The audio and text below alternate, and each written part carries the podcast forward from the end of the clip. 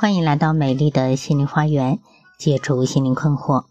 大家好，我是心理咨询师张霞，我的微信号是美丽花园的手写大写字母，也就是大写的 M L H Y 加数字一二三四五六七八九。我的 QQ 是二五零七幺幺四二零幺，欢迎大家与我沟通联系。咨询收费，听众咨询可以享受最高优惠。好，今天要分享一个恋爱的咨询案例。他是爱我的，他会改变的。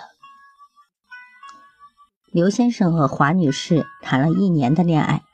一次，刘先生对华女士表示，两人一年多以来感情没有什么实质性的进展。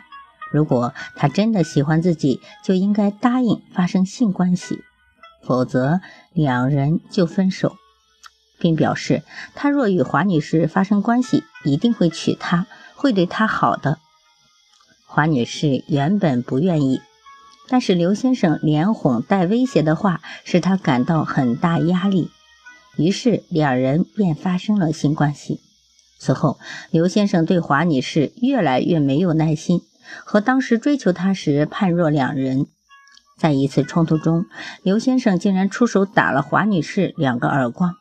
事后，刘先生马上道了歉，说自己很爱华女士，不把华女士当外人才会这样，表示以后一定会改的。可是后来，他出手打人的频率却越来越高。每次被打之后，华女士尽管感到非常伤心，但是她还是又原谅了刘先生，心想自己已经是他的人了，他是爱我的，他是会改变的。并想着等着两个人结婚后情况会有改善。华女士经常带着伤去上班。终于有一天，她的同事也是好朋友小云看不下去了，在小云的再三劝说下，华女士终于来到了咨询室。在本案例中，华女士遭受到的是恋爱暴力和约会强暴。华女士并非出于自愿与刘先生发生关系，而是在刘先生的甜言蜜语下，又带有威胁的情形下才发生的。刘先生并没有真正的尊重华女士的选择。很明显，刘先生对华女士实施了精神、情绪和肢体上的暴力，但是华女士并不希望寻求帮助和支持，并用“他还是爱我的”为借口来安慰自己。认为婚后一定会有好转，这正反映了恋爱暴力的隐蔽性。刘先生对华女士打骂频率的增加，正使他的约会暴力呈循环性和增强性特点的体现。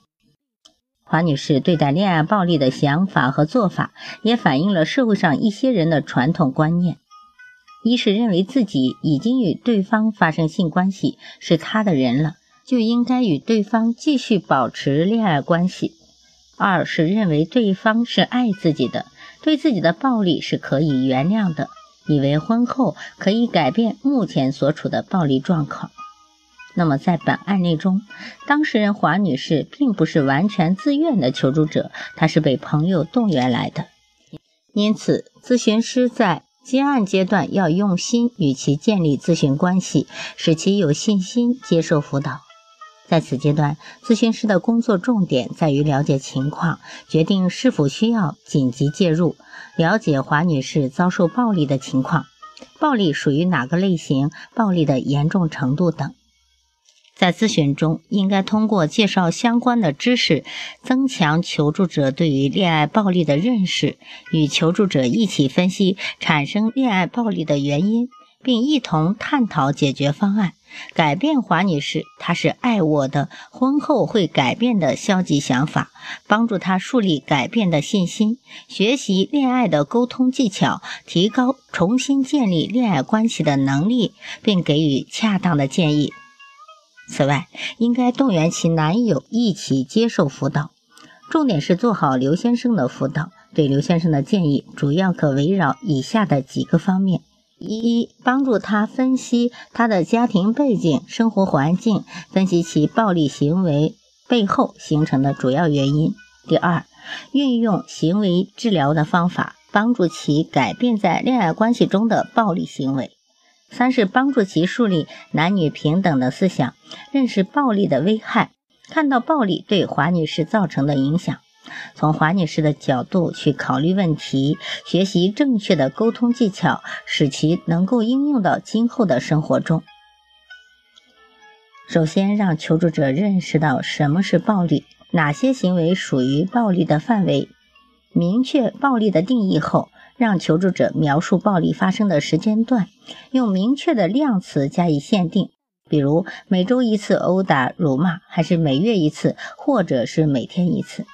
明确暴力发生的频率，将有助于咨询师判断暴力是偶发性的还是经常性的，进而采用不同的辅导方法，来给出不同的咨询建议。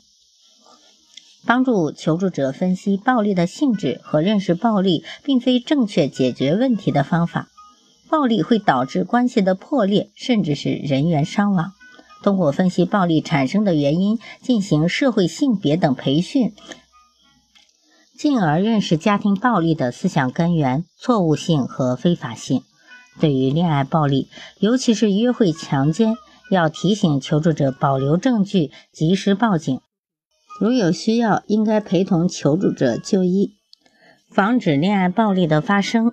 要注重对施暴者的辅导和帮助，帮助他们认识到实施暴力行为的思想根源、危害，帮助其树立正确解决问题的方法，并消除暴力的行为。只有使施暴者正确认识到施暴行为的错误性和非法性，才能够从根本上发生改变，也才能够改善双方的交往关系，获得真正意义上的两性平等。好，好，今天分享的是一个关于恋爱期间的咨询案例，如何防止恋爱中的施暴行为。好，如果大家觉得我的分享有益，可以加我的微信预约我的咨询，我会在咨询中不遗余力的帮到大家。好，今天的分享就到这里了，我是美丽花园心理咨询研究中心的首席咨询师张霞，谢谢大家的收听，再见。